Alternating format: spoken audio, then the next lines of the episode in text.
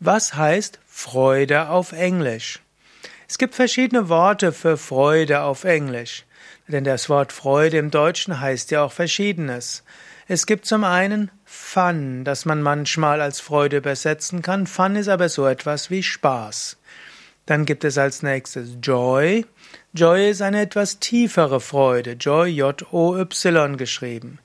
Und dann die tiefe, fast göttliche Freude, diese Verzückung, diese große, auch letztlich Glückseligkeit, die ist Bliss.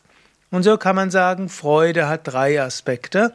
Im Deutschen hat sie durchaus Aspekt von Spaß, dann wäre es Fun.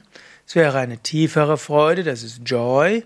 Und die höchste Freude, die Glückseligkeit ist Bliss.